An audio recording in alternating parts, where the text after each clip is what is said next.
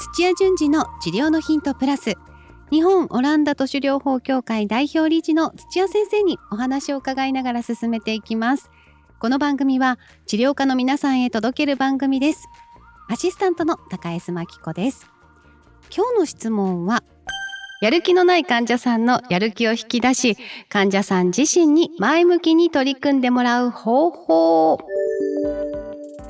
ということで土屋先生よろしくお願いします。はいよろしくお願いします。はい今日のご質問こんな方です。はい。ポッドキャスト聞いてます。えー臨床や治療法について目から鱗の話ばかりで毎回感心しながら先生の話を聞いています。あーありがとうございます。土屋先生は治療の中で運動療法をとても大事にされているなと感じます私もやはり基本は自分で動ける体を作ってあげたいと思うのですが時々あまりやる気のない患者さんがいらして他人任せというか困ることがあります。先生はどうやる気を引き出し前向きに治療に取り組んでもらっているんですか？ご教授ください。ということで。はい。そうですよね。いろんな方いらっしゃいそうですね。多分そうですね。私のところに来る人もいるいる時はいるんですけど、うん。あのやり始める時にはい。あることをしてでその時にふるいにかけてやる気のない方はあの、はい。スタートしないですね。えー、はい。そんなスタートの仕方もありはいはいなんはいですね。まあ、ただもうなんか治療に来る時点でやる気があるのかなと思うんですけど、そうでもないんですね。いやまあ考えてみていただきたいですけども、うん例えば肩こりだって言って、はいでもう希望でただ寝転がって揉んでもらいたいっていう希望がで行ったらそうじゃなかったみたいな感じだと なるほど。え、先生はそのやり始め何をされるんですか？やり始めはあの1回目はもちろん今の状態をはあの把握しつつうなんか根本原因はこれだなみたいなそういうこともするんですけど一方ではあのまあここでえ治療だったりリハビリをしてどうなりたいかっていううまあ近い未来のあの話をあのしっかりとすり合わせますどうどういう希望かっていうの。い。へえ。はい、だから肩こりだって言っても肩こりが治った後どうなりたいかっていうのをあのん対処療法をしてると多分肩こりがなくなればとか痛みがなくなればっていうのが、あのゴールになると思うんですけども。はいはい。あ痛みがなくなってどうなりたいかとかですよね。あ、その後なんですね。はい、だからずっとデスクワークをしてても肩こりにななならないようにとかってそそっちのゴールもちゃんと設定して本人にあのそこをあの気づかせます。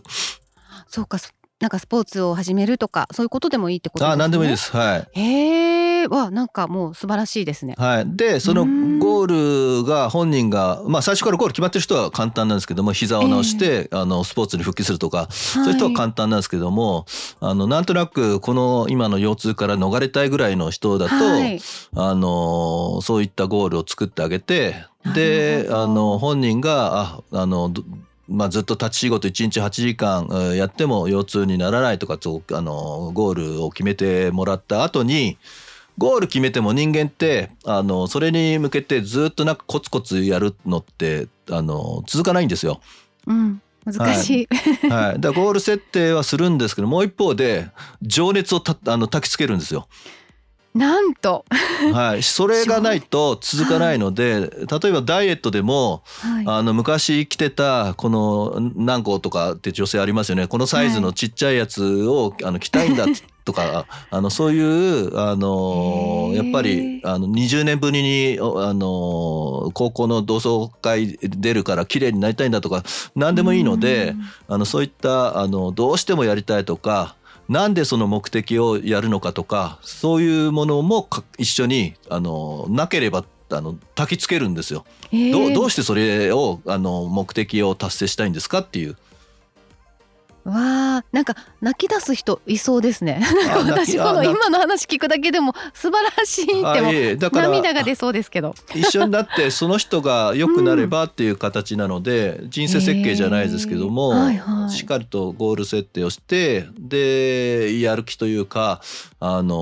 本人がやっぱ取り組むことなんであのそのこだわりだったりとかっていうのを再確認してもらうっていう作業をしてでそのお手伝いならできるけどやりますかっていうのを聞くんですね。うんうんなるほど。でここが大事で、はい、ここっちはこれをやりますって言っちゃうとダメなんですよ。これやややるのでこれやって、え次にこれやってであの来週から運動療法やりますとかって言うとやらされ感でいっぱいになって、うまくいかなかった時にはあの人のせいにするんですよ。はい。はい。じゃあ主体をそのあのやる方治療してもらう方にするっていうことなんですね。はい、あくまでもあの本人がしっかり取り組むっていう状態を作ってでこちらはプロとして専門のあの治療だったりあの運動療法プログラムをあの提供するんだけどもあのしっかりとあのそれをやるあるいはあのサボってやるっていうのも全部本人の責任でその結果うまく治った治らないっていうふうにつながっていくっていう。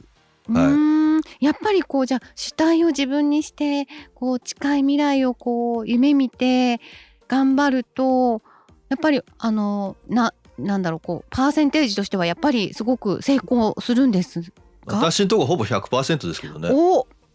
だからなんで途中で挫折させちゃうのかっていうのはやっぱりそこの部分のスタートをなあなあで始まっちゃって、はい、はい、であのまあ提供する方も提供される方も、はい、あのまあ多分一生懸命じゃないんですよ。うん。そっか。もうあのくじけそうな時にも先生がサポートしたりとかそういうのもあるから100%やっぱり目指せるってことですね。そうですよね。これは素晴らしい。はい。でやっぱ本人がやるっていう決断させるのが一番大事で。ええ、あのいろんなこんなやり方もあんなやり方もあるけどあのやりますかっていうそそこがあのスタートあのスタート切る前に確認するポイントですよね。うんそうするとじゃあこう情情熱をこうあの焚きつけられたら割と皆さんじゃ乗るんですね。ほぼ乗りますけどもやっぱそこは自信ないとかまあ金銭的にきついとかあの遠くから通われている方とかはちょっとつあの無理ですとかってまああるんですけども。はい、でもそれを上回る情熱であると海外の方でもねオンラインで指導したりとかありますから、えー、だから本人次第なんですよ。本当ですね、はい、いやでもそういうふうにこうあの一緒に解決してくださる方がいるんだとか寄り添ってくれる人がいるんだと思うだけでもなんかすごく安心して、はい、こう失敗しない気がするみたいな そういう前向き感も出ますね。そうですね。はい。えー、これすごく大事ですね。そうですすごいあのそこがしっかりできてないと治療の方法だとかなんか運動のあのエクササイズがどうだとかってあのあんま関係なくて実は一番大事だと思いますよ。本当ですねこれがもう本当に初心の初心の時にさ先生必ず、ね、一番一番最初にやります。はいうん今までで一番こう難しかったあの患者さんというかはいらっしゃったりするんです難しかったっていうのは症状とか治療方法が難しいんじゃなくて、えー、えっとまあやる気があるし目標も決まってた方なんですけども、えー、えっともう人人格のところで性格的にあのやっぱあのしっかりしてないというか。あのその時はやる気があったけどもやっぱり後で変わっちゃったとかってあのなりやすいこうみんながみんな強いちゃんとしたあの幹のある性格じゃないので そういう人じゃない人は結局はあのうまくいかないっていうそそそこが難しいですよね。わあオランダ都市療法士さんの仕事って本当に多岐にわたりますね。ええそっか治療だけが難しいんじゃないんですね。治療はむしろなんか誰でも繰り返してあのまあ勉強したりあの、試しながらあの変えていけばどんどんどんどん身につくんでそんなに難しくないですよ。あのどちらかというと人と向き合ってるのでで人を変えようなんて到底無理だから,、はい、だ最初から不適任者っていますんであの不適任者の方がを掴んで頑張ってあのこちらから提供するとなんかうまくいかないどころか恨まれたり裁判沙汰になったりとかしますんで。おわあまあ先生方もあれですね。いろんなリスクもあるけれどもやっぱり一緒にこう直していこうっていう気持ちで常にいらっしゃるっていうのがもう本当尊敬です。ええ、なるほどそうだったんですね。じゃあもうやる気のない患者さんこそこの初心がこうね試せるというか生きてくるというかどんな風になるんだろうってすごくなんかたの楽しいですね。そうですね。だうんから多分せんあの質問した先生は、い、ざ運動療法を見ながらああれやる気ないじゃんって言って後から気づいたと思うんですよ。そういう感じですね。うんはいでまあ後からでもいいので、はいもう一回ストップしちゃってはいちょっと確認させてくださいって言ってやった方がいいと思いますよ。うそうですよね。途中だろうがなんだろうが、そうですよね、ここをまた再スタートにして、ええ。なるほど。ちゃんと初めに根本原因を調べてその後はこう未来をすり合わせるっていうことなんですね。未来をすり合わせて、うん。その未来をどうしても手に入れたいっていう気持ちですよね、そこをあのしっかりと持たせないと。うん。み未来見てもあの拝むだけの人もいるんであの 情熱がないとやっぱダメなんですよ。そうですよね。ははい、あの人任せではいけないですね。ダメですね本願ではいい、ね、やはい、っぱり自分の体のことですもんね。そうですねい。やーでも確かにこう不具合が生じるとなんなんとかこれをどうにかしてくれって思いますけれどもその先を